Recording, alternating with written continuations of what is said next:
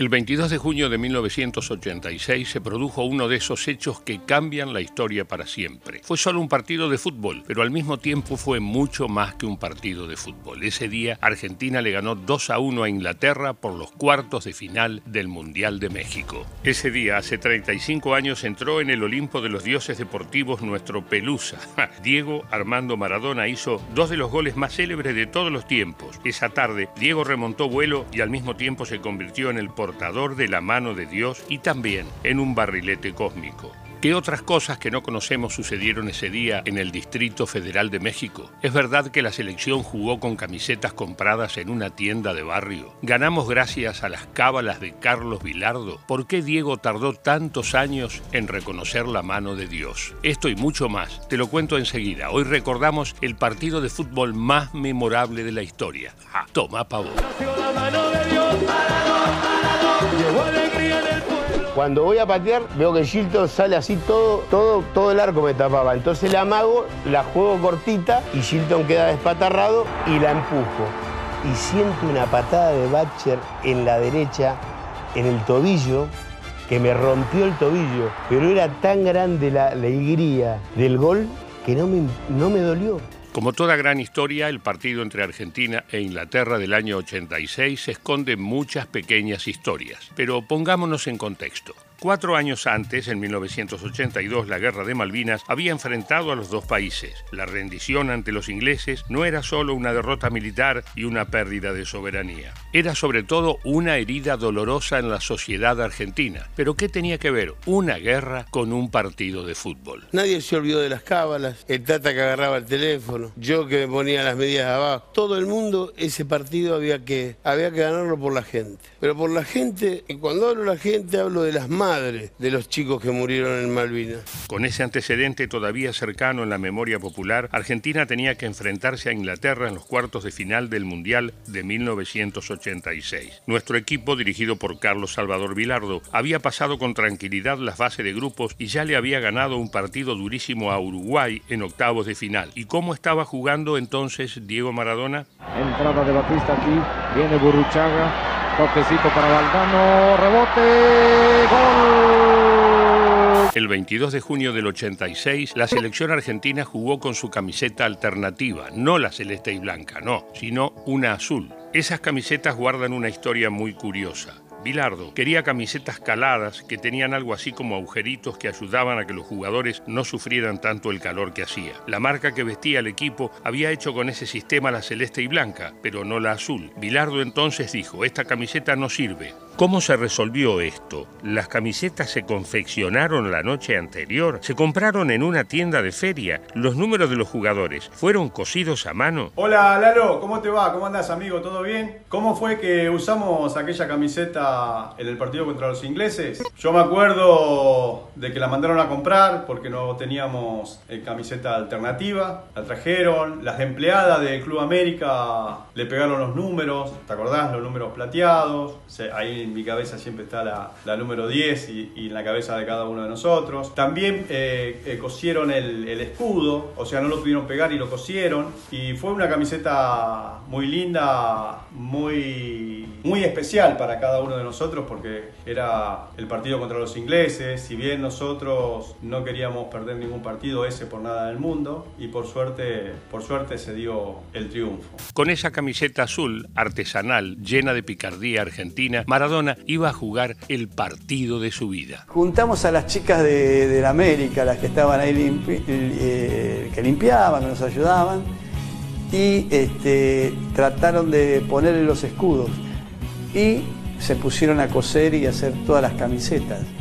Pero faltaba el número, y el número eh, también lo conseguimos, que es un número eh, brilloso. Era de las camisetas del fútbol americano de rugby. Diego Armando Maradona ya era el mejor jugador del mundo, pero faltaba que firmara su obra maestra. Ahora bien, ¿por qué ganó Argentina ese partido? ¿Por la genialidad de Diego o por las cábalas de Bilardo? Teníamos cábalas, muchas, habidas y por haber. Yo creo que se cumplieron absolutamente todas porque el equipo rindió, corrió, metió, pero la cábala más importante y sobre todo para Bilardo y su cuerpo técnico y para cada uno de nosotros era el trabajo, el entrenamiento, el estar metido y concentrado para salir a jugar ese maravilloso partido contra los ingleses. Cábalas, camisetas únicas, ¿qué otros condimentos podía tener ese partido? Ah, claro, ¿cómo olvidarlo? Una guerra. ¿Qué tenía que ver la guerra de Malvinas con un simple partido de fútbol?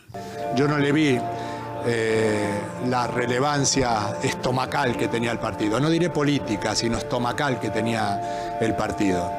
Pero desde que se jugó hasta hoy, eh, esa relevancia no ha hecho más que crecer, señal de que en aquel momento eh, existía. El primer tiempo del partido pasó sin novedades. Era un juego trabado, en el que lo único destacado eran las patadas que recibía Maradona. Pero a los cinco minutos, Diego hizo una jugada que iba a quedar entre las más famosas de toda la historia. La mano de Dios. Por primera vez en mi programa, La Noche del 10, voy a contar la verdad. El gol contra Inglaterra fue con la mano. Fue con la mano.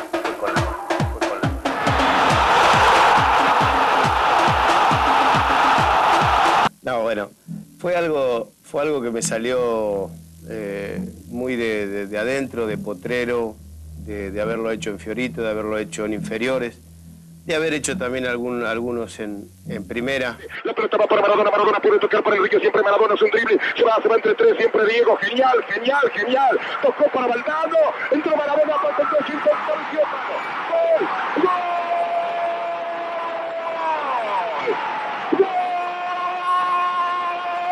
Unos minutos después de ese gol polémico va a suceder el momento máximo en la historia de este deporte. Eran las 13 horas y 12 minutos en México, las 16.12 en Argentina. 115.000 espectadores en el estadio, 52 metros recorridos, 44 pasos, 10 segundos con 6, 14,4 kilómetros por hora, 5 ingleses despatarrados en el piso. Maradona ejecutaba la jugada de todos los tiempos. Víctor Hugo Morales la inmortalizaba con el relato del siglo. Barrilete cósmico. ¿De qué planeta viniste?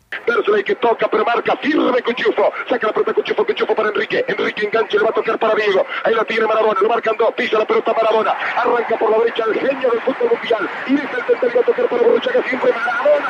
Genio, ta, ta, ta, ta, ta, ta, ta. en la corrida memorable, en la jugada de todos los tiempos, barrilete cósmico, ¿de qué planeta viniste? Para dejar el cabinete inglés, para que el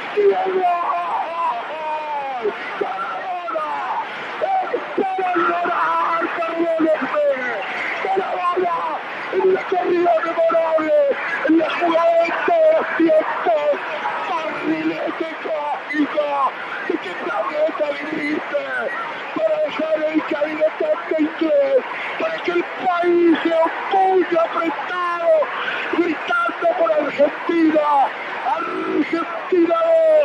2, Inglaterra 0. Barrilete cósmico, ¿de dónde sacó Víctor Hugo esa expresión? ¿Le surgió en el momento o la tenía pensada? ¿Y qué significa? Yo siento que supe que Diego, en cuanto cruzó la mitad de la cancha, iba camino al gol. Pero hay una primera imagen que me parece que es la de aquel momento, que es Diego corriendo solo él por la orilla del mundo, envuelto en algo que era una burbuja muy especial, que lo presentaba como si en una fotografía vos hicieses un redondel para destacar una figura o una presencia. Después del gol yo pido disculpas como dos o tres veces, por lo que a mí me parecía un exabruto. Yo me quedé muy preocupado con el relato que había hecho, porque soy un tipo más bien medido, la cuestión actoral en los relatos está, la búsqueda de metáforas, de fantasías, de un poco de locura, de despojarse de, de, la atadura del ciudadano común y corriente para ser un poco actor, todo eso me lo permito, pero aquí me permití demasiado, era como si me hubiese emborrachado, quitado la ropa y hubiese salido a correr por la calle corriente. Cuando me pasaban el gol, yo tenía esa sensación. Un gol con la mano, un gol gambeteando a medio equipo rival. Maradona acababa de convertir un partido de fútbol en una obra de arte.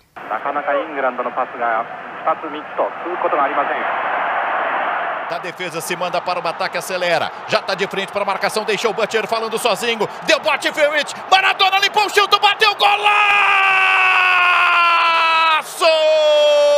Avanti ancora Maradona. cerca il Valdano, Maradona, il était là, non, Maradona Un partido que podría haber sido solo un partido, obviamente, terminaba siendo un hecho mítico en el que se mezclaron el deporte, la guerra, la superstición y la poesía. Todo junto, ahí, en un campo de juego. fue un partido que tenía un caldo de cultivo, de, contaminación muy marcada en la semana. De hecho, hubo eh, legisladores argentinos que pidieron que ese partido no se jugara, le pidieron al, presidente Alfonsín que, bueno, que, mandara de vuelta al partido, que por lo menos Argentina jugara con una camiseta eh, de las Islas Malvinas. Hubo algunas cuestiones este, diplomáticas, unas reuniones entre los embajadores de, Argentina y de Inglaterra en México. Y de hecho el, ministro de Deportes del Reino Unido entró en el vestuario inglés antes del partido y les pidió a los jugadores como que jugaran deportivamente, como que no se mandaran ninguna macana, que era un partido especial, que iban a estar eh, siendo observados por todo el mundo, que las llagas de las Malvinas estaban abiertas, con lo cual había una cuestión indisimulable en el aire. Era como que la atmósfera estaba contaminada por la guerra que eh, se había realizado cuatro años atrás nada más. Se cumplen 35 años del partido de fútbol más recordado de la historia. El 22 de junio de 1986, Diego Armando Maradona se convirtió en Dios. Durante el Mundial 2002, la FIFA eligió su segundo gol a los ingleses como el gol del siglo. Con su actuación en México 86, a la admiración que ya generaba Diego en Argentina y en Nápoles, se sumó la devoción de todo el mundo. Futbolistas de todo el planeta lo adoptaron como ídolo. Y ahí empezaron a verse remeras, banderas y tatuajes con su cara en todos los rincones de la tierra. Fue ese día, hace 35 años, que un país lo adoró y lo abrazó para siempre. Salud, Argentina, y salud, Diego. La amo.